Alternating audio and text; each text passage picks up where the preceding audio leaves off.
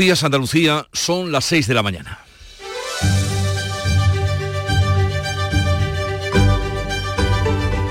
Despierta tu mente, descubre la realidad. En Canal Sur Radio, La mañana de Andalucía con Jesús Vigorra.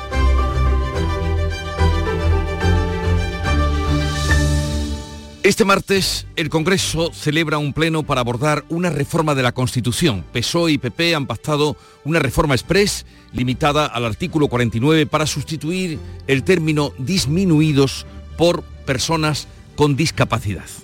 El debate coincide con el final del plazo para registrar enmiendas a la ley de amnistía que el PSOE quiere acelerar en su trámite, mientras Esquerra Republicana y Junts negocian contrarreloj enmiendas que blinden la futura ley de amnistía frente a la interpretación de los jueces. Dos citas que llegan en medio de las discrepancias entre el PSOE y Junts sobre el contenido de la cesión de las competencias de inmigración a Cataluña que el gobierno pactó con los independentistas. Ambos partidos se van a reunir mañana en el Congreso para tratar de limar diferencias, aunque Pedro Sánchez ya advirtió ayer que el control de fronteras y la expulsión de inmigrantes compete en exclusiva al Gobierno. Y ya la tenemos. Junts insiste en pedir la cesión íntegra de las competencias de inmigración y amenaza con poner fin a su apoyo al Gobierno si no acepta el referéndum de independencia. Sube un peldaño más en sus exigencias. Por otra parte, el abogado del soldado fallecido en las maniobras de Cerro Muriano en Córdoba va a dar hoy detalles de la grave acusación que lanzaba este lunes. Según testimonios de compañeros recogidos por la Guardia Civil, Carlos León cargaba sobrepeso en su mochila como castigo por un ejercicio anterior, en el momento en el que se ahogó durante las pruebas que estaba realizando en el lago. Este lunes ha vuelto a ser un día complicado para los viajeros del tren en Andalucía. Una avería en la provincia de Toledo ha afectado a varios trenes entre Andalucía y Madrid. Por la tarde se producía otra avería más en la estación central de Cádiz. Y el expresidente Donald Trump ha ganado los caucus republicanos de Iowa, sacándole más de 30 puntos a sus rivales. A Trump no le pasan facturas sus 91 imputaciones por cuatro delitos y sale reforzado en el inicio de la carrera electoral que se acaba de estrenar y que culminará el día 5 de noviembre con la elección presidencial. En Canal Sur Radio, La mañana de Andalucía con Jesús Vigorra. Noticias. ¿Qué les vamos a contar a partir de este momento con Manuel Pérez Alcázar? Manolo, buenos días. Buenos días, Jesús Vigorra. Ahora sí te escucho Ahora y sí, todos estamos claro. pendientes del tiempo que nos viene para hoy. Pues hoy se esperan lluvias, Jesús. Va a llover a partir de la próxima tarde. Incluso se puede escapar alguna gota por la mañana en la mitad occidental. Las temperaturas seguirán sin cambios o en ascenso. Las máximas van a estar entre los 19 grados de Córdoba y Cádiz y los 21 de Granada, Almería, Málaga y Sevilla. Los vientos soplarán flojos a moderados del sur o suroeste que irán aumentando y van a soplar fuertes o muy fuertes por la tarde en el litoral de Huelva y en el de Almería. Pues como apuntábamos en la apertura de este informativo, el Congreso va a debatir hoy la tercera reforma de la Constitución en más de 45 años de vigencia. Se centra en el artículo 49 para sustituir el término disminuidos por personas con discapacidad. Es el único acuerdo hasta hoy entre Pedro Sánchez y Feijó. La modificación se va a llevar a cabo por la vía express en 48 horas por el procedimiento de lectura única. No se van a aceptar cambios en otros artículos pese a que Sumar presentará al menos dos enmiendas y el PNV quiere incluir el derecho a decidir del País Vasco. Vox no va a apoyar la reforma aunque esté de acuerdo en el fondo por su rechazo a los pactos del PSOE con los independentistas. Esquerra Republicana de Cataluña y Junts negocian a contrarreloj un acuerdo para blindar la ley de amnistía ante la interpretación futura que puedan hacer los jueces con enmiendas a esta ley.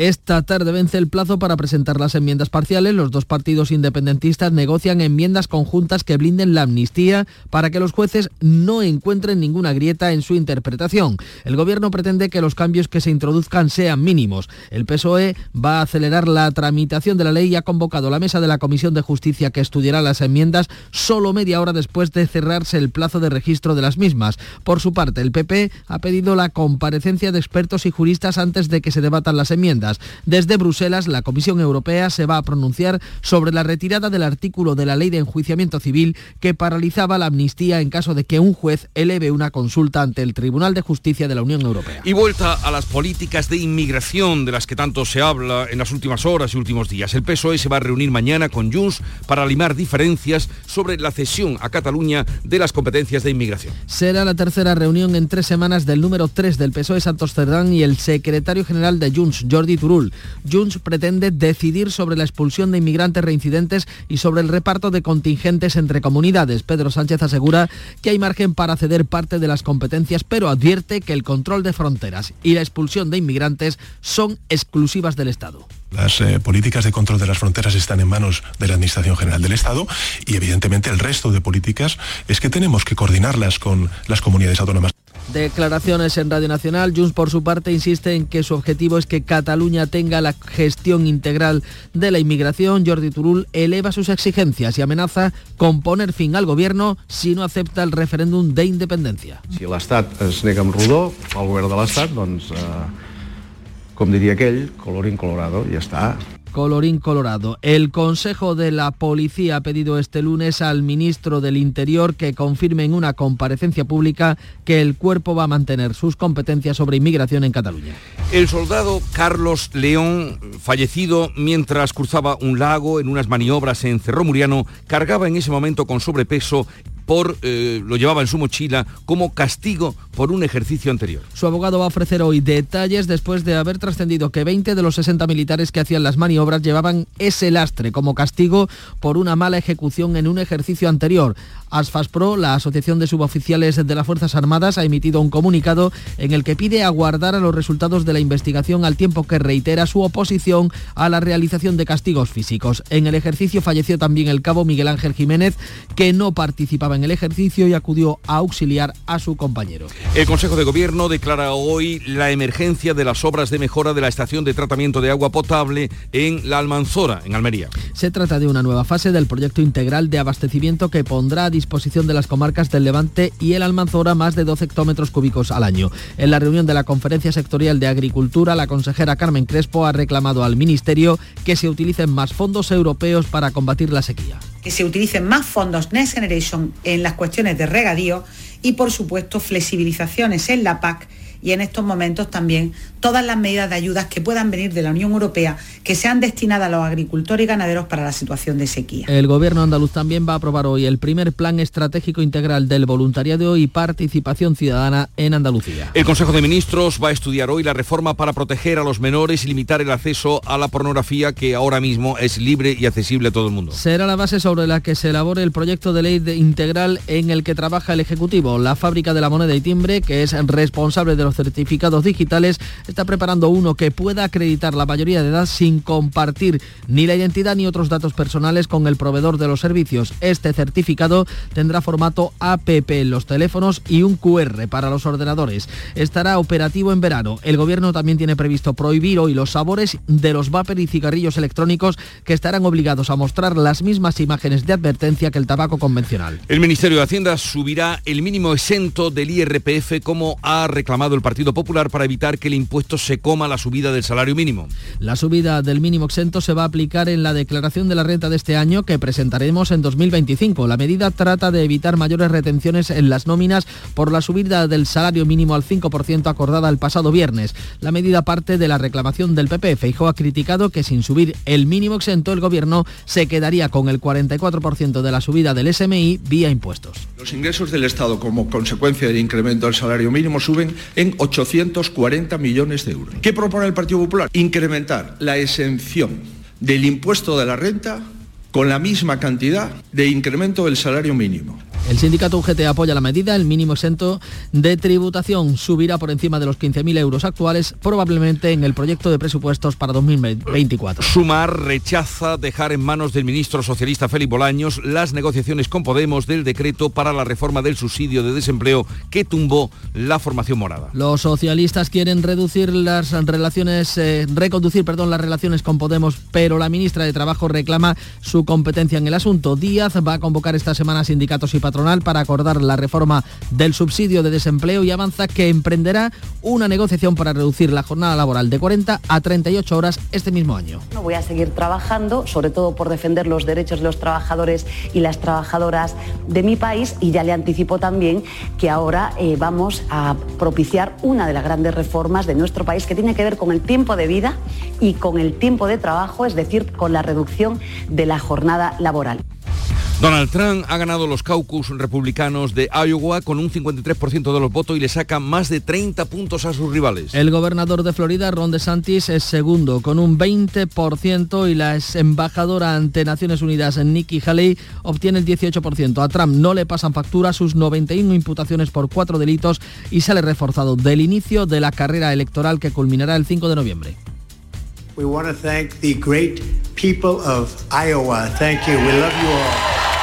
Y en deportes, el Sevilla juega hoy ante el Getafe en Copa del Rey para tratar de recuperar la senda de la victoria. El argentino Eric Lamela, tras dos meses sin jugar, es la principal novedad en la convocatoria del Sevilla. También regresa a la lista Gatoni. En el banquillo del Cádiz cunden las dudas sobre la continuidad de Sergio González. Son las 6.11 minutos de la mañana y vamos ya a ver cómo la prensa da cuenta de la actualidad del día. Paco Ramón ha leído, ha resumido y nos da ahora lo que ha encontrado. Buenos días, Paco. Muy buenos días, Jesús. Pues solamente mirando las portadas se ven como las negociaciones en materia de inmigración del PSOE y Junts continúan para esclarecer qué se va a transferir o no. El diario ABC se centra en esa materia en inmigración en las pateras de, de Barajas que Marlasca, el ministro del Interior, negó. Mm, hace un despliegue fotográfico de la situación de, ese recinto en el aeropuerto madrileño que calificó el ministro de problema puntual tras las denuncias de las condiciones infrahumanas de las salas de asilo e inadmitidos tras las críticas de tres jueces, policías y también de los trabajadores sociales. El país, eh, concretamente, sobre la negociación entre ambos partidos. El documento PSOE-Junts no concreta las cesiones en inmigración. El texto solo anuncia una ley para la delegación de la gestión integral. En el diario El Mundo, entrevista con el ministro de Economía de Arabia Saudí, Faisal bin Fadel al Ibrahim, España no debe temer por la entrada saudí en Telefónica. Dice el ministro que nuestra relación con el gobierno español es muy importante, es prioritario para nosotros que siga así. En este periódico la fotografía de portada es para el candidato republicano, el expresidente de Estados Unidos, Donald Trump, que lidera los caucus de Iowa en la carrera por el trono mm, republicano. Y en la vanguardia con las cloacas del Estado, nuevo capítulo. Sánchez pide esclarecer la operación Cataluña hasta sus últimas consecuencias. El presidente señala al PP por uno de los hechos más lamentables, dice textualmente, de la democracia y avala la comisión parlamentaria solicitada por Junts y PNV. También un episodio más de este asunto. Interior investigó sin indicios al fiscal jefe de Cataluña y a la empresaria Daurela. La fotografía también es para Donald Trump. Y la prensa internacional, ¿qué has encontrado? Repasando lo que hoy se publica. Beatriz Almeida, buenos días. Buenos días, pues miramos lo primero al Washington Post. Trump gana las asambleas electorales presidenciales del Partido Republicano de Iowa, los caucus. De Santis termina segundo. El presidente Biden, en una publicación en, en X, antes Twitter, dice que está claro que Trump es el favorito en el otro lado en este momento. Noticia de esta noche que leemos en un diario de Irak, el diario Al-Saman de Bagdad. La Guardia Revolucionaria iraní bombardea Erbil, que es la capital del Kurdistán iraquí, ataque a gran escala que tuvo como objetivo el consulado estadounidense y el aeropuerto de Erbil, donde están presentes las fuerzas de la coalición internacional. Hay, por ahora, cuatro muertos. Los rebeldes hutíes también han bombardeado la pasada tarde un buque portacontenedores en el Mar Rojo.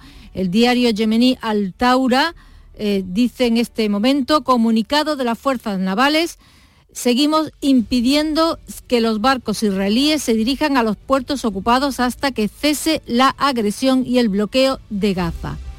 Cambiamos de continente, la prensa libre de Guatemala avanza ya los proyectos, de Bernardo Arevalo de León elegido ayer presidente tras sobreponerse a muchas zancadillas. Kamala Harris, la vicepresidenta estadounidense, felicita a Arevalo y lo invita a Washington para trabajar en conjunto y continuar abordando el fenómeno migratorio. Termino con el volcán de Islandia.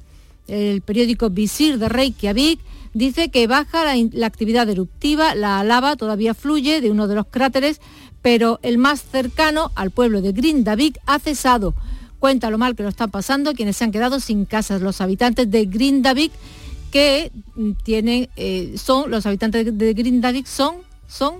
Son... Green, green... Ah, ¿qué quieres que te diga Claro. eh, el Green- nombre como... Grindali- grindali- Gentilicio. Grindalicios. Grindavikings, Grindavikingos. Grinda Vikingos. Siempre aprendemos algo con ella. Esto nos va, a ser- nos va a servir para mucho. Así saldrá más fácil el nombre de, de la ciudad. Grinda Vikingos. Eh, conquista cada mañana, como los vikingos cuando remontaron el Guadalquivir eh, de las estrellas, lo hace eh, nuestra querida Charo Padilla. Buenos días. Querido, buenos días, ¿cómo estás? ¿Y No, ¿Cómo no te- estás? Querido, buenos días. Me ¿cómo estaban estás? hablando por aquí, no te he oído. No le hable a mí. Me estaba hablando en ese Es que mi momento. portilla te está dando las indicaciones oportunas. Estás bien, ¿no? Muy bien. Bien, nosotros hemos hablado también, eh, yo creo que lo hiciste tú ayer, sobre las eh, la maleta de Julio Iglesias, ¿no? Que llevaba ahí lo más grande, no sé si es que en Punta Cana en el supermercado, pero vamos, Sí. llevaba lo más grande. Dio, dio juego, dio juego. Claro. Y entonces yo le he preguntado a los oyentes que, que han llevado en su maleta algún día. Todo el mundo hemos llevado salchichón o una lonchita de jamón, según donde fuéramos. Pero lo- la, la más curiosa de todas era un chaval de 18 años, bueno, no ten- tenía entonces 18 años, ya es un señor más mayor, y nos cuenta que en su viaje de fin de curso se llevó eh, eh, en su mochila morcilla. Pero en la, en la- en la mochila, Sí. tres kilos de morcilla. Entonces, en el avión llegó un momento que dice él que solo faltaba el pan. Que olía Porque todo. el olor aroma era, era... Pero tú es que, me- es que yo me lo he imaginado. Imagínate esa mochila con tres kilos de morcilla, entonces se dejaba pasar.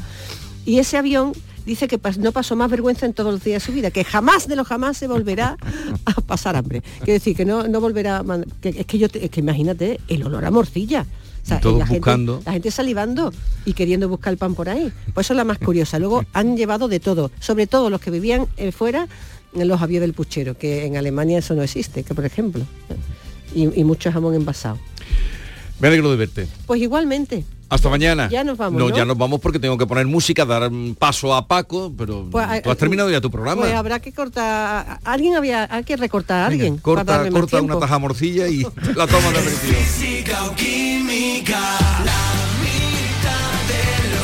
Despistados, Enol, Gens, Wall, son los que... ¿Cuánta gente se ha juntado para hacer esta canción? digo yo.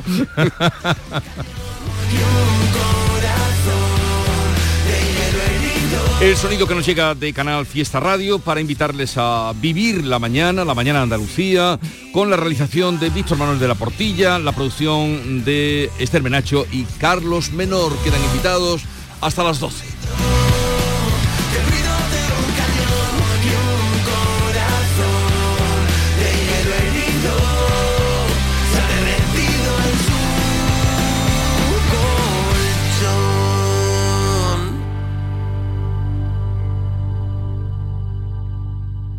El carnaval de Cádiz está en tu móvil.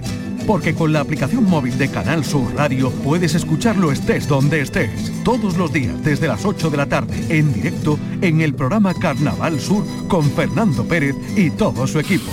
Además, en nuestra aplicación móvil también tienes todos nuestros podcasts y en ellos encontrarás el ritmo del tangay, el seguimiento diario a la actualidad del Carnaval de Cádiz con Manuel Casal. Y por supuesto, en nuestra aplicación móvil tienes los programas que más te gustan y las emisiones en directo de todos nuestros canales. Descárgate ya nuestra aplicación móvil y disfruta de todo el Carnaval de Cádiz cuando quieras y donde quieras. En tu móvil. En Canal Sur Radio, la mañana de Andalucía con Jesús Vigorra. Noticias. 6 y 19 minutos les contamos que el Congreso debate hoy la tercera reforma, la que puede ser tercer- tercera reforma de la Constitución en más de 45 años. Se centra en esta ocasión en el artículo 49 para sustituir el término disminuidos por el de personas con discapacidad. Beatriz Rodríguez, muy buenos días. Hola Paco, es el único acuerdo hasta hoy entre Pedro Sánchez y Alberto Núñez Feijo. La modificación se va a llevar a cabo por vía express, por el procedimiento electoral única y sin que se acepten cambios en otros artículos. El PP y el PSOE confían en que la reforma se apruebe por unanimidad y el sector de la discapacidad pide el máximo consenso. Sin embargo, Vox ya ha avanzado que no la apoyará, aunque esté de acuerdo en el fondo porque, dice, no es el momento de abrir el melón de la reforma de la Carta Magna. Sumar ha anunciado al menos dos enmiendas y el PNV quiere incluir el derecho a decidir del País Vasco tal y como planteó la pasada legislatura. Todas, sean de totalidad o parciales, se votarán el jueves antes de remitir la iniciativa al Senado. Esta es la tercera reforma que sufre la Constitución del 78, todas por el procedimiento agravado. La primera fue en 1992 para permitir que los ciudadanos en la Unión Europea pudieran votar en las elecciones municipales y la segunda en 2011 para incluir el término de estabilidad presupuestaria a raíz de la crisis financiera de 2008. Bueno, pues esta tarde también vence el plazo para presentar enmiendas parciales a la ley de amnistía. Esquerra y Junts negocian contra reloj un acuerdo para blindar la norma ante la interpretación jurídica, la interpretación de los jueces. Es que Junts negocian enmiendas conjuntas que blinden la ley de amnistía para que los jueces no encuentren ninguna grieta en su interpretación posterior. El acuerdo debe llegar antes de las 6 de la tarde, momento en que se cierra el plazo para la presentación de enmiendas parciales. El PSOE quiere acelerar la tramitación de la ley y ha convocado la mesa de comisión de justicia que estudiará las enmiendas solo media hora después de cerrarse el plazo de registro de las mismas. Por su parte, el PP ha registrado un escrito en el que pide la comparecencia de expertos y juristas en la comisión antes de que se debatan las enmiendas. Pues precisamente la Comisión Europea, en paralelo, se va a pronunciar sobre la retirada del artículo de la ley de enjuiciamiento civil que paralizaba la amnistía en caso de que un juez eleve una consulta ante el Tribunal Superior de Justicia de la Unión Europea. Así eh, lo ha planteado en una pregunta el presidente de la Comisión de Asuntos Jurídicos del Parlamento Europeo, el español, Adrián Vázquez. Y el PSOE se va a reunir mañana con Junts, lo va a hacer en el Congreso, para abordar las diferencias o la confusión que se ha producido a raíz de la sesión de las competencias de inmigración a Cataluña pactada entre los dos partidos, un acuerdo que permitiría la, que permitió la pasada semana la aprobación de los decretos anticrisis del gobierno. El número 3 del PSOE, Santos Cerdán, volverá a ser el, interlocutor socialista con Junts que estará representado por su secretario general Jordi Turul. Será la tercera reunión entre ambos en tres semanas. La de mañana llega después de las discrepancias sobre la cesión a Cataluña de las competencias de inmigración. Junts pretende decidir sobre la expulsión de inmigrantes reincidentes y sobre el reparto de los contingentes entre comunidades. En Radio Nacional de España, Pedro Sánchez ha dicho que hay margen para ceder parte de las competencias, pero advierte de que el control de fronteras y la expulsión de inmigrantes son exclusivas del Estado. Las eh, políticas de control de las fronteras están en manos de la Administración General del Estado y evidentemente el resto de políticas es que tenemos que coordinarlas con las comunidades autónomas. El artículo, creo recordar, 138 del Estatuto de Autonomía de Cataluña sí establece cuáles son las competencias que están residenciadas en el Gobierno de Generalitat de Cataluña, como también en el Estatuto de Autonomía de la Junta de Andalucía. Junts admite que el contenido de la delegación de competencias no se ha fijado, pero insiste en que su objetivo es que Cataluña tenga la gestión integral. Jordi Turul eleva sus exigencias y amenaza con poner fin al gobierno si no acepta el referéndum de independencia. ¿Hemos pactado el contenido de la ley orgánica? No, porque no se pacta en dos minutos. Por eso ahora vamos a negociar el contenido, pero con un objetivo, tener la gestión integral de las políticas de inmigración con todas sus derivadas. Ah. Feijóo ve un ninguneo de PSOE y Junts al presidente catalán Pere Aragonés en la cesión de las competencias de inmigración a la Generalitat y recuerdan cómo han calificado siempre los socialistas a los de Puigdemont. Todo el PSOE actuó y aplaudió con entusiasmo a la política migratoria en favor de un partido que el propio PSOE definió como un partido xenófobo. Por su parte, Vox profundiza su distancia con el PP y no acudirá a la manifestación convocada por Fijó el 28 de enero en Madrid contra el pacto del Gobierno de Junts que permitió la semana pasada la aprobación del decreto Omnibus y el de medidas antiinflación. Pues quienes quieren que quede claro cómo será esa transferencia de competencias son eh, eh, los agentes de policía. Los representantes del cuerpo han pedido al ministro del Interior que confirme en una comparecencia pública que el cuerpo mantendrá las competencias de extranjería en Cataluña. En la reunión del Consejo de la Policía de este lunes, el ministro ha tratado de calmar las inquietudes de los representantes del cuerpo. Marlasca se compromete a trabajar para que ninguno de los agentes que intervino en Cataluña durante el referéndum ilegal del 1 de octubre y los altercados posteriores sea agente investigado. El ministro también ha reiterado que la policía mantendrá sus competencias sobre inmigración, aunque se transfieran algunos aspectos a la Generalitat. La policía recela de los compromisos y exige una comparecencia pública para sellar las palabras del ministro del Interior. Pues mientras tanto, se siguen publicando imágenes de la situación de los módulos de acogida en Barajas. Se investiga la situación en la que se encuentran centenares de inmigrantes. Sindicatos policiales han vuelto a denunciar este lunes el colapso e insalubridad en esas salas destinadas a los solicitantes de asilo del aeropuerto madrileño. En un escrito enviado al defensor del pueblo, el eh, Sindicato Unificado de la Policía advierte de que la situación es crítica, mientras que la CEP se ha dirigido otra vez al Ministerio del Interior para reclamarle que tome medidas ante la incapacidad de los mandos del puesto fronterizo de la policía en Barajas. Según estos sindicatos, 26 inmigrantes magrebíes han abandonado en los dos últimos días las instalaciones del aeropuerto mientras tramitaban su petición de protección internacional y han accedido ilegalmente a nuestro país sin mayor dificultad e incluso poniendo en riesgo la seguridad. El SUB ha denunciado que para la se llegó a romper el cristal de la ventana de una de las salas donde, según este sindicato, están hacinados una media diaria de 150 personas, la mayoría procedentes de países africanos como Kenia, Senegal y ahora especialmente Marruecos, ya que al hacer tránsito en Madrid aprovechan para pedir protección internacional. Dos apuntes eh, más en materia de inmigración. Uno ha fallecido, una persona ha fallecido este lunes cuando trataba de alcanzar la costa gaditana en una embarcación de juguete. La llamada a salvamento marítimo no impidió su fallecimiento y además eh, tres personas que viajaban con él pudieron huir a pie. Y le contamos que ha sido condenado a siete años de cárcel el patrón de una patera ocupada por 14 personas. Dos mujeres fueron evacuadas de urgencia al Hospital Torre Cárdenas de Almería debido al estado de salud en el que llegaron a nuestra costa. Carlos Juan.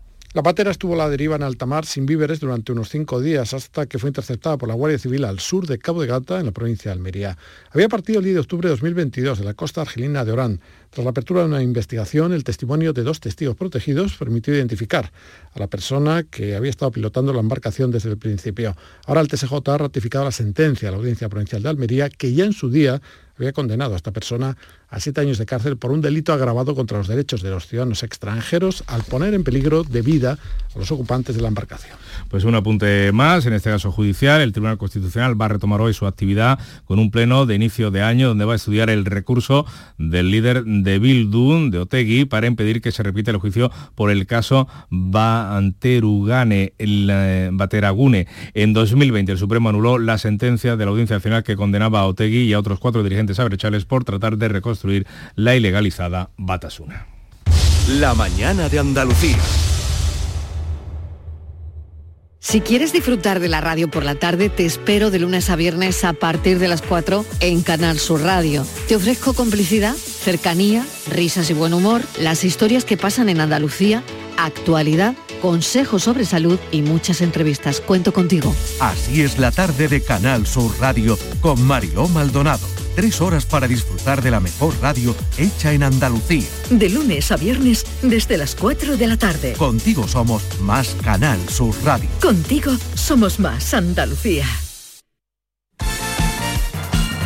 Vamos con los deportes, eh, con el Sevilla que vuelve a la competición, en este caso de la Copa del Rey. Antonio Camaño, buenos días. Hola, ¿qué tal? Muy buenos días. El argentino Eric Lamela, después de dos meses sin jugar por una lesión muscular, es la principal novedad de la convocatoria del Sevilla para el partido de los octavos de final de la Copa del Rey que se disputan este martes en Getafe, en la que es baja el delantero Rafa Mir por una gastroenteritis vírica. También regresa a la lista facilitada por su entrenador, por Quique Sánchez Flore, el argentino Federico Gattoni. Y ojo en el Cádiz, porque hay muchas dudas sobre la continuidad de Sergio González en el banquillo amarillo y hasta cuándo llegará la confianza de su presidente Manuel Vizcaíno en el entrenador. Se había asegurado que hasta el encuentro en Vitoria del próximo viernes, por lo menos, pero ahora mismo ni eso parece seguro, a pesar de la proximidad de la cita liguera. Los nombres de sustitutos empiezan a aflorar, desde Rubi a Manolo Jiménez, pasando por Diego Martínez. Además, los problemas aumentan en el Cádiz porque Fede San Emeterio se pierde lo que resta de temporada después de su lesión del domingo en el Cádiz-Valencia. Sufre la rotura del ligamento cruzado anterior de su rodilla derecha y también problemas de lesiones en el Betty, las sufridas por Ayoce Pérez y Aitor Ruibal durante el partido de liga frente al Granada. Los servicios médicos del conjunto verde y blanco les han valorado y realizado pruebas que han determinado que Ayoce Pérez presenta un esguince de ligamento y causará baja en el partido ante el Barcelona y no tiene seguro que pueda jugar el siguiente encuentro. También Aitor Ruibal presenta un edema en compartimento externo de su rodilla derecha y se decidirá si hay intervención operatoria o se busca un tratamiento más conservador. Y en Granada el polaco Platowski, que ya jugó el sábado ante el Betis, fue presentado en el día de ayer. En esta presentación el director deportivo Mateo Toñosi ha afirmado que después de reforzar la línea defensiva, ahora tratará de hacer lo mismo con los puestos de ataque. Canal Sur, la radio de Andalucía.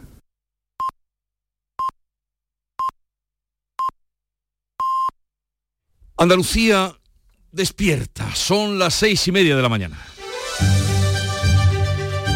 La mañana de Andalucía con Jesús Vigorra. Y a esta hora vamos a darles cuenta en titulares de las noticias más destacadas que les venimos contando. Lo hacemos con Bea Rodríguez. El Congreso va a debatir hoy la tercera reforma de la Constitución en sus 45 años. Modifica el artículo 49 para sustituir el término disminuidos por personas con discapacidad. PSOE y PP confían en que la reforma se apruebe por unanimidad sin que se acepten cambios en otros artículos. Hoy expira el plazo para presentar las enmiendas parciales a la ley de amnistía. Esquerra y Junts negocian contra reloj un acuerdo para blindar la norma de la interpretación de los jueces. El PP pide la comparecencia de expertos y juristas. El Tribunal Constitucional admitirá un recurso del PSOE E contra la reforma del Senado del PP que busca retrasar la ley de amnistía. Uno de los militares muertos durante unas maniobras en Cerro Muriano en Córdoba llevaba sobrepeso en su mochila. El abogado que representa a la familia de Carlos León asegura que alrededor de 20 soldados llevaban sobrecarga como castigo por la mala ejecución de un ejercicio anterior. Si la medida se ordenó como un correctivo podría considerarse un delito de abuso de autoridad. La Junta declara de emergencia las obras de la depuradora de Cuevas de la Almanzora. El proyecto de mejora de abastecimiento del Levante almeriense contempla una inversión de más de 9 millones y beneficiará a más de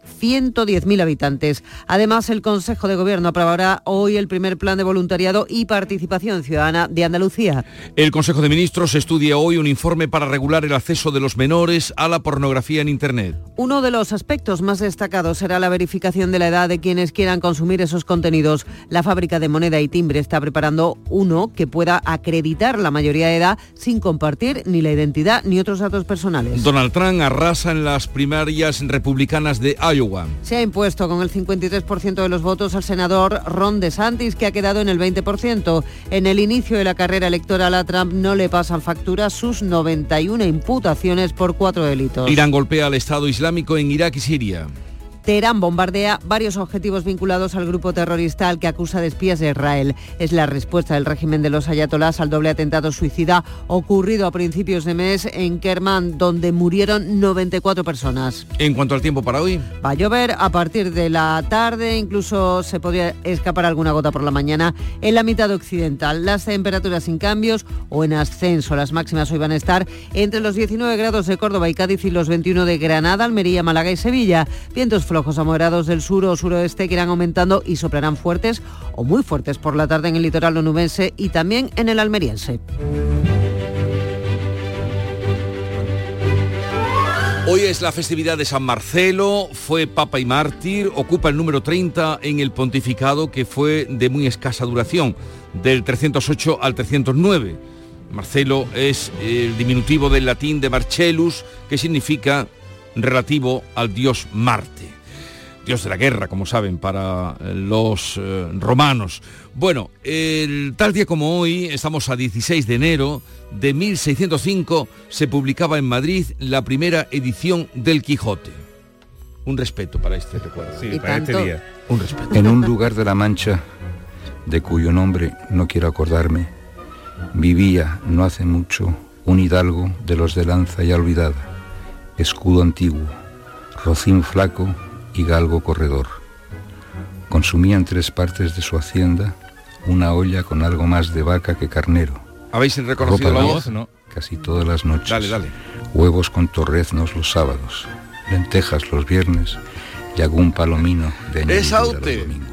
Domingos. Aute lo tengo mejor Pero- en memoria Yo si no cantando. canta- Pero fue, pero fue, no, a mí me lo, ha- me lo ha recordado más, es que Ah, fue chivado, no sabías, ¿no? una grabación que le hice yo, una de esas cosas que Ah. hacíamos en el público, rara.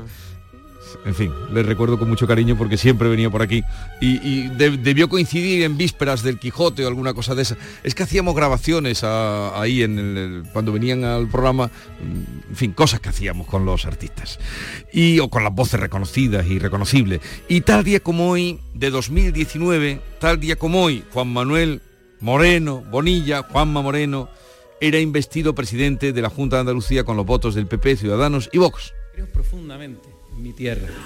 Creo profundamente en Andalucía. El camino no va a ser fácil. Son muchos los problemas y necesidades que tenemos como sociedad. El empleo es, uno, es sin duda alguna uno de nuestros grandes retos colectivos. Pues fíjense, Han pasado cinco años. Cinco años, cinco años. Y la cita la traigo de un filósofo cordobés, Séneca, que invita al movimiento. Nuestra naturaleza está en la acción. El reposo presagia la muerte. Un poco tétrica en la segunda parte, pero es acción. Recomendaba hasta además él una serie de ejercicios. Acción. Recomendaba la carrera, recomendaba un poquito de levantamiento de pesas también, se metía en eso. Hacer cosas. Nuestra naturaleza está en la acción. No se detengan, hagan lo que sea. Bueno, vamos ahora a mm, la lectura de la prensa andaluza. ¿Con qué nos sorprende hoy la prensa andaluza, Paco? Bueno, pues asunto serio, el del diario de Sevilla, eh, lo hemos contado en titulares, ahora lo ampliaremos. Eh, el soldado ahogado en Cerro Muriano fue castigado con sobrepeso en la mochila. 20 de los 60 militares que participaron en esas maniobras portaban lastre por mal por un mal ejercicio hecho con anterioridad. El abogado de la familia del joven asegura que no había línea de vida, ni ambulancia, ni salvavidas. En el ideal de Jaén leemos que las jornadas sin cita previa consiguen elevar la vacunación hasta el 65,5% de la población vulnerable. Ya se han dispensado 167.000 vacunas antigripales y casi 100.000 dosis frente a la COVID. Así, los jienenses son los andaluces que más se inmunizan. Atención al Europa Sur, el Peñón colapsa la verja, los trabajadores españoles taponados con un solo carril para vehículos de dos ruedas. Sigue repitiéndose esta imagen que hoy eh, ilustra la portada del diario del campo de Gibraltar y dice además, Gibraltar pide que sus ambulancias puedan pasar la verja pese al Brexit. En el Málaga hoy leemos otra avería retrasa los trenes e indigna a numerosos viajeros. Un problema de señalización en la Sagra de Toledo causó el desbarajuste. En el diario Córdoba, en el Córdoba, mejor dicho, el precio del aceite se quintuplica en Córdoba en los últimos 10 años. 10 años se multiplica por 5. El Virgen Extra cotizaba en enero de 2014 en menos de 2 euros, 1,94 céntimos el kilo, ahora está en 9 euros en origen. Y en el Huelva Información vemos la imagen a vista de pájaro mm, de la playa del Portir. Hipólito se come el Portir. Los vecinos ruegan una intervención tras los efectos del último temporal en la playa. Y cerramos con Ideal de Granada y el Diario de Cádiz con dos asuntos eh, eh, urbanísticos. El soterramiento de las lluvias liberará un paseo verde de 100.000 metros cuadrados. El avance del nuevo plan general de la capital planea un gran nodo logístico en Merca Granada. Y atención también a esta información eh, que afecta al Granada Club de Fútbol. El juez pide al club una fianza de hasta 45 millones por el caso Libero. La Fiscalía solicita 12 años de prisión para Pozo y Pina. Y en el diario de Cádiz, Cádiz Capital, se queda también sin viviendas para el alquiler. Los precios que están entre los más caros de España siguen subiendo a un ritmo del 2%. Lo hizo en 2003. En Vamos, 2023. vamos ahora a la segunda entrega de la prensa internacional que, como no, se hace ya eco de la victoria de Donald Trump. ¿Cómo recogen los periódicos norteamericanos a esta hora la primera victoria de Donald Trump? ¿Ve Almeda?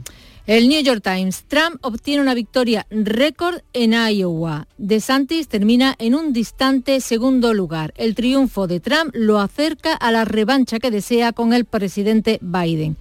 El periódico Des Moines Register, diario de Iowa, se queja de lo pronto que se han publicado los resultados y hay revuelo con este asunto. La agencia Associated Press lo declaró ganador apenas 31 minutos después de comenzar la votación. Trump ya ha hablado, se ha llamado a sí mismo el mejor presidente para los agricultores y para todos los habitantes de Iowa y ha atacado a la administración de Joe Biden con un, como un desastre en su línea habitual. Eso en un estado con frío, ¿no? Hace mucho frío allí, en Iowa. 28 grados bajo cero ha hecho esta noche. Y la gente sale a votar y ya. todo. Los conflictos bélicos no cesan. La Guardia Revolucionaria de Irán dispara cohetes contra Irak y Siria. Es noticia de esta noche, leo en el diario Hamshari de Teherán eh, y abre con un aviso de la Guardia Revolucionaria Islámica. Nos tomamos la venganza de Rusk y Kerman, los atentados del cementerio que, mata- que mataron a principios de mes a 94 personas. Bombardeamos con misiles los cuarteles de espionaje y los sitios de reunión de grupos terroristas anti-iraníes. Y ha comenzado en Davos el Foro Económico Mundial. Y leo en el diario Neu Sarker Zeitung de Zurich, Zelensky ha llegado al foro. Este diario se enorgullece de ser modelo de país neutral y encabeza de este modo. Demostración de neutralidad en el siglo XXI. Zelensky y Ammer, que es la ministra de Defensa y ahora presidenta rotatoria de Suiza, anuncian cumbre de paz en Suiza. Un avance, sin duda. No hay más detalles y no está claro quién va a participar. Algo que destacar de la prensa china que nos interesa mucho. El South China Morning Post dice, no hay cambios después de las elecciones en Taiwán, al hecho evidente de que solo hay una China. Lo dice el ministro de Exteriores después de esas elecciones en las que Taiwán ha votado para seguir siendo independiente, mientras que China insiste en que es una provincia suya. Y termino con los semis de televisión que se han entregado esta madrugada y leo en el Washington Post que Succession, la serie de ricos, malos e insatisfechos, la comedia The Bear, El oso y la miniserie Bronca han sido las más premiadas. ¿Vosotros habéis visto alguna? Porque yo Algo de, de esta, de esa de sesión. Succession que no me enganchó nada y las otras, pues la verdad que no las conozco. Los grindavikingos, ¿cómo están? ¿Están atados? Bueno, están, yo ¿Están creo que controlados? yo creo que están respirando un poco. Están entrando por San Lucas. Qué bueno. Cuidado con los grindavikingos. Vale, es que así sale más, más fácil el nombre de la ciudad. Claro, Grindavik, como Reykjavik, Ahora pues Grindavik. todo tiene una explicación. Gracias, Bea. Hasta mañana, 6.41 minutos. Sigue la información en Canal Sur Radio. El Carnaval de Cádiz te lo cuenta Canal Sur Radio y Radio Andalucía Información con la cobertura digital más amplia en Carnaval Sur. Todos los días aquí tienes tu palco del carnaval. Desde las 8 de la tarde en Canal Sur Radio Cádiz y Radio Andalucía Información Cádiz por FM. Y para todo el mundo, gracias a Internet. Disfruta de este concurso universal a través de nuestra aplicación móvil, nuestra web y la plataforma Canal Sur Más, con Fernando Pérez, Ana Candón y todo su equipo. El Carnaval de Cádiz, en Internet, estés donde estés. Desde Cádiz para Andalucía, España y la humanidad, muy buenas noches, buena gente. En Canal Sur Radio, la mañana de Andalucía con Jesús Vigorra. A las 6 y 42 minutos eh, les contamos que el soldado Carlos León, uno de los dos militares que fallecieron ahogados el pasado 21 de diciembre en esas maniobras en el pantano, en un pantano en la base de Cerro Muriano en Córdoba, podría llevar sobrepeso en su mochila como castigo por el mal desempeño en un ejercicio anterior, un castigo que era extensible a otros eh, soldados. Antonio Postigo. Es lo que ha confirmado el abogado Luis Romero, que representa a la familia del soldado sevillano tras informarse en algunos medios que 20 de los 60 militares que hacían las maniobras en ese momento llevaban una mina inerte en su mochila, un sobrepeso como castigo a una mala ejecución de un ejercicio anterior. El letrado va a ofrecer una rueda de prensa este martes para exponer su visión del caso, al tiempo que también este lunes ASFASPRO, la Asociación Profesional de Suboficiales de las Fuerzas Armadas, ha emitido un comunicado en el que pide aguardar los resultados de la investigación al tiempo que reitera su oposición a la realización de castigos físicos. Recordemos que durante las maniobras de ese 21 de diciembre del año pasado en la balsa de Guadanuño murió el soldado sevillano Carlos León Rico de 24 años del Viso del Alcor y el cabo cordobés Miguel Ángel Jiménez Andújar de 34 años natural de Adamuz y que no participaba en el ejercicio pero acudió desde la orilla a auxiliar a los militares que pedían auxilio y perdió la vida en el intento. Cambiamos de asunto. La Conferencia Sectorial de Agricultura ha acordado el reparto de 45 millones de euros entre las comunidades autónomas para promocionar el vino en terceros países. Andalucía recibirá casi 3 millones mm, de euros. En ese cónclave, la consejera de Agricultura, Carmen Crespo, ha reclamado que se utilicen más fondos europeos para combatir la sequía que se utilicen más fondos Next Generation en las cuestiones de regadío y, por supuesto, flexibilizaciones en la PAC y en estos momentos también todas las medidas de ayudas que puedan venir de la Unión Europea que sean destinadas a los agricultores y ganaderos para la situación de sequía. Por cierto, que la Junta ha declarado de emergencia las obras de la depuradora de Cuevas de Almanzora. El proyecto de mejora de abastecimiento del Levante almeriense contempla una inversión de más de 9 millones de euros y va a beneficiar a más de 100.000 habitantes. Y hoy el Consejo de Gobierno andaluz va a aprobar también el primer Plan Estratégico Integral de Voluntariado y Participación Ciudadana en Andalucía. Les hablamos ahora de, de, esta casa, les hablamos ahora de Canal Sur Radio y Televisión, que va a realizar uno de los despliegues más importantes de la historia para transmitir eh, el concurso del Carnaval de Cádiz desde el Gran Teatro Falla. Canal Sur Radio también les va a ofrecer en cadena para toda Andalucía esas sesiones desde las semifinales. Cádiz, Lorenzo Benítez. El director general de la Radiotelevisión de Andalucía, Juan de Mellado, ha enumerado algunas de las novedades de la retransmisión del concurso de este año. Y se ha creado, que esto yo creo que es importante, un canal FAS en nuestra plataforma en Canal Sur Más, donde se mm, ha reunido toda la historia del Carnaval de Cádiz y Canal Sur, que está a disposición de todos los que lo quieran seguir. Pero en esa eh, muestra de, de apoyo, este año también por primera vez el informativo N1 y N2 en emisión en cadena se va a realizar desde aquí del Teatro Falla. Canal Sur Radio retransmite desde hace una semana el concurso desde el palco que lleva el nombre de nuestro compañero Juan Manzorro, Fernando Pérez. En fin, el mejor sonido del carnaval es un eslogan que nosotros utilizamos siempre y que mucha gente sigue eh, eh, recordándonos. Y esa, esa es nuestra competencia.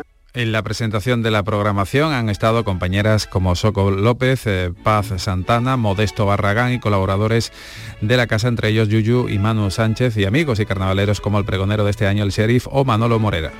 Pues escuchemos precisamente cómo ha ido la sesión de este lunes en el Falla. Fernando Pérez, muy buenos días. Muy buenos días.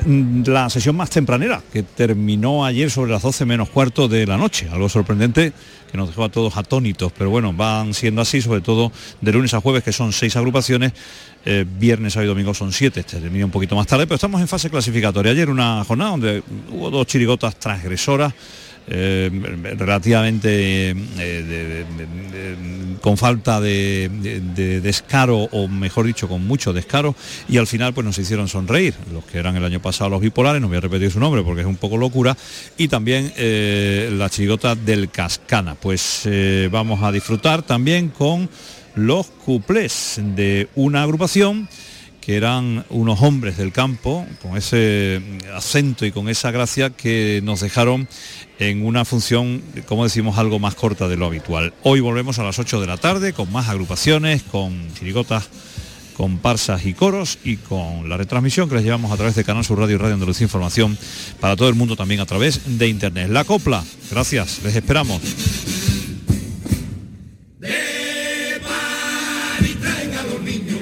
Siempre lo han contado. Y también del mismo París hace poco vino el sello raro pero mira qué mala suerte a Correito le robaron. Cuando vino la poli para hacer atestado lo único que son falta el pobre mío era graduado. Que me gusta comer que me gusta no broma. Pero más me gusta que me San Bernardo que, que no cabe ni por la puerta. Como te lo cuento en el suelo, es como una cama de 90. Para hacerlo de Ricky Martin, yo menudo me he colocado aquí sobre mi parte, pero muy delicado. Se come los garbanzos, pero te llevo los chapalados. Si te cuento un secretito, no se lo diga a nadie. Que si entra, que si sale, que si habla por la calle, que si está como una cabra carnaval, que después en el puebleito, que después en el puebleito. Todo se sabe, todo se sabe, todo se sabe.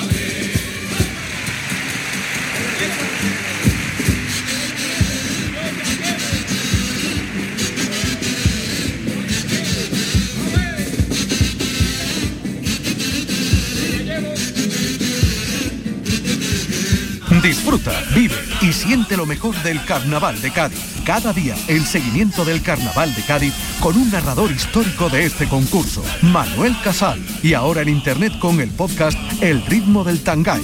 Un contenido extra de Canal Sur Radio con el que poder recorrer esta fiesta universal de Cádiz.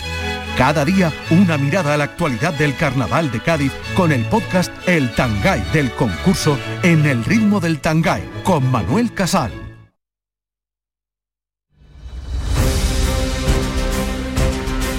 Pues nos acercamos a las 7 menos 10 eh, de la mañana, tiempo ya saben de la información local la más cercana en Canal Sur Radio y Radio Andalucía Información y como ven programación especial en esta casa, en la televisión y en la radio para llevarle todos los detalles eh, de esta fiesta internacional como son los carnavales de Cádiz. 7 menos 10.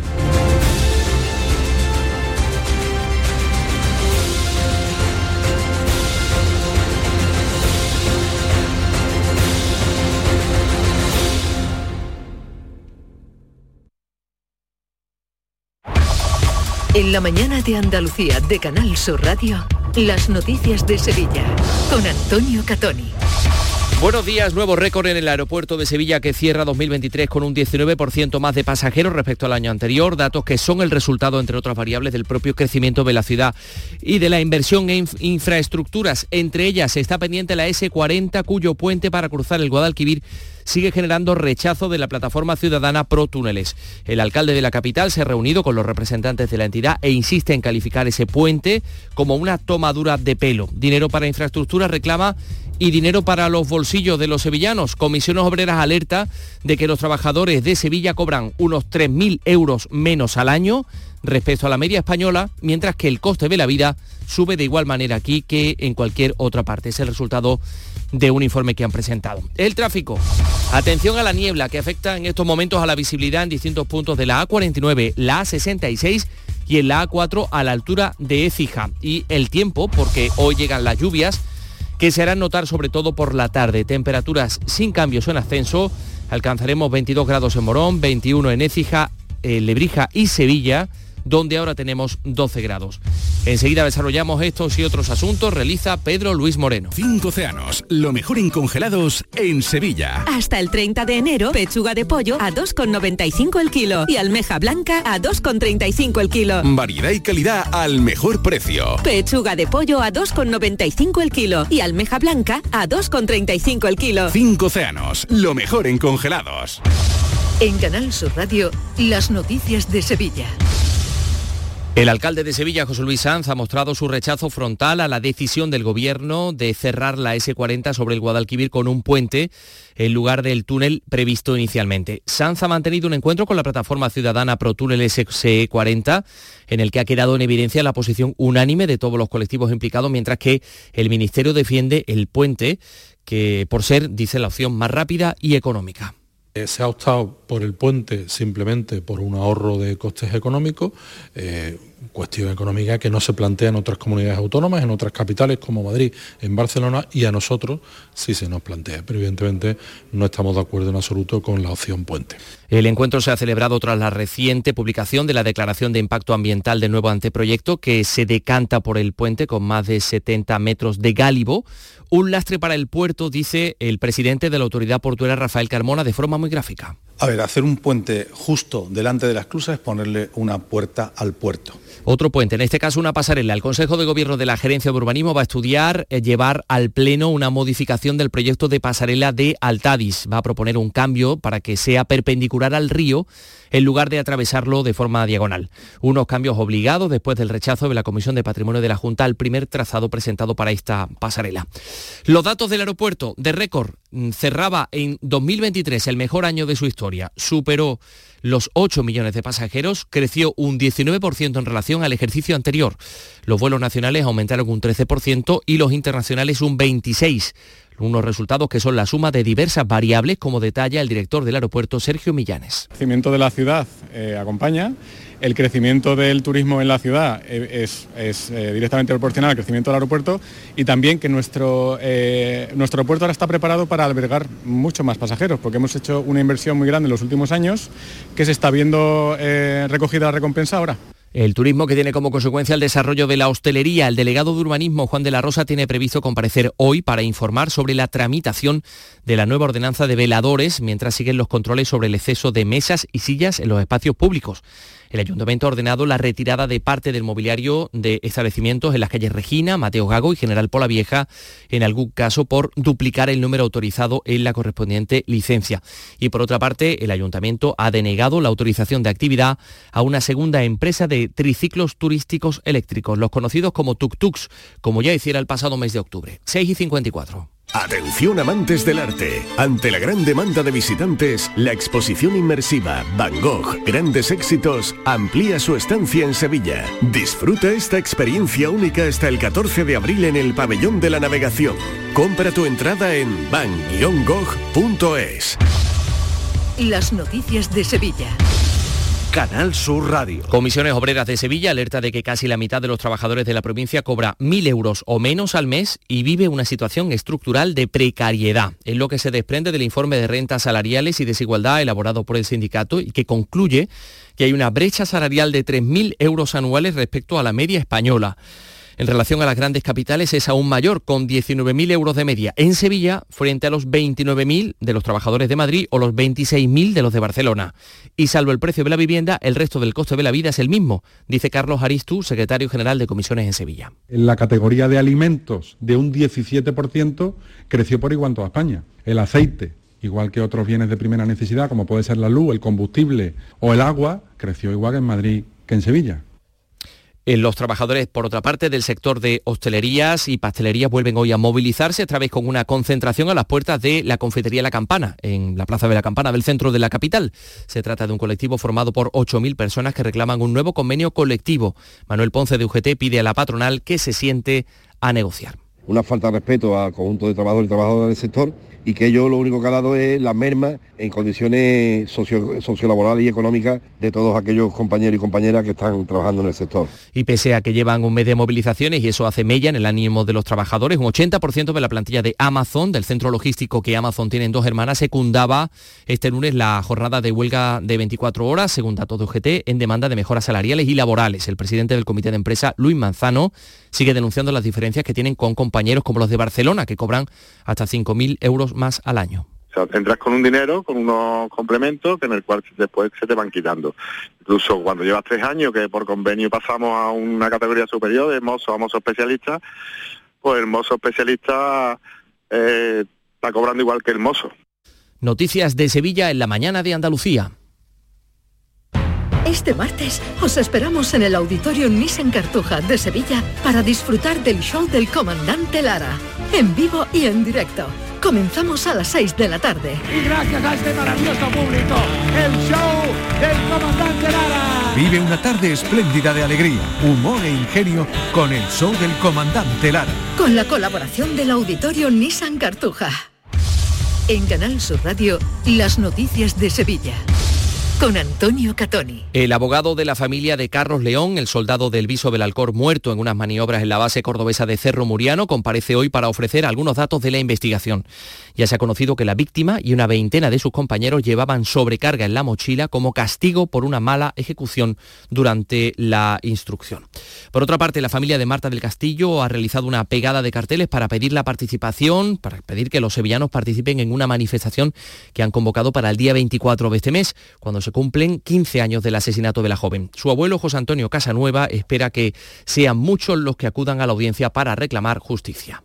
Acordamos tener una concentración ante los juzgados porque la protesta nuestra va a ser contra la justicia que impera en este país, que no sabemos qué es lo que están haciendo, habiendo detenido a los cinco delincuentes que participaron en el asesinato y desaparición de Marta. Por otra parte, la Policía Nacional ha detenido a cinco personas, cuatro hombres y una mujer, por el apuñalamiento de un joven turista argentino de madrugada en la isla de La Cartuja. La víctima acababa de salir de la discoteca Antique y se enfrentó a un grupo al que descubrió tratando de robar en su coche y recibió por ello una apuñalada. En la audiencia de Sevilla, en el juicio conjurado al hombre acusado de dejar morir a su madre de 88 años por no darle los cuidados necesarios. El hombre ha declarado que ella era autosuficiente y que de repente no quiso levantarse de la cama. Insisten que no fue capaz de ver la solución, perdón, la situación y por otra parte ha absuelto a un hombre al que la Fiscalía reclamaba un año y medio de prisión por presuntos delitos de odio y amenazas por perseguir, insultar y amenazar a otro hombre y a su pareja en Santiponce. A las 6 y 59 vamos con la información deportiva. Antonio Camaño, buenos días. Hola, ¿qué tal? Muy buenos días. El argentino Lamela, después de dos meses sin jugar por una lesión muscular, es la principal novedad en la convocatoria del Sevilla para el partido de los octavos de final de la Copa del Rey de este martes en Getafe, en la que es baja también el delantero Rafa Mir por una gastroenteritis también regresa a la lista facilitada por el entrenador, por Quique Sánchez Flores, el argentino Gatoni. Y malas noticias en el conjunto verde y blanco, malas noticias en el Betis porque Ayoce Pérez y Aitor Ruibal son bajas definitivas para el partido del próximo fin de semana ante el Barcelona. Lesionados ambos en el último encuentro ante el Granada, no llegan a tiempo para enfrentarse al equipo de Xavi. Hoy a mediodía se presenta el cartel de la vigésimo tercera edición de la Bienal de Flamenco, obra del artista mallorquín Miquel Barceló. La gran cita del flamenco se va a celebrar entre el 11 de septiembre y el 5 de octubre próximos.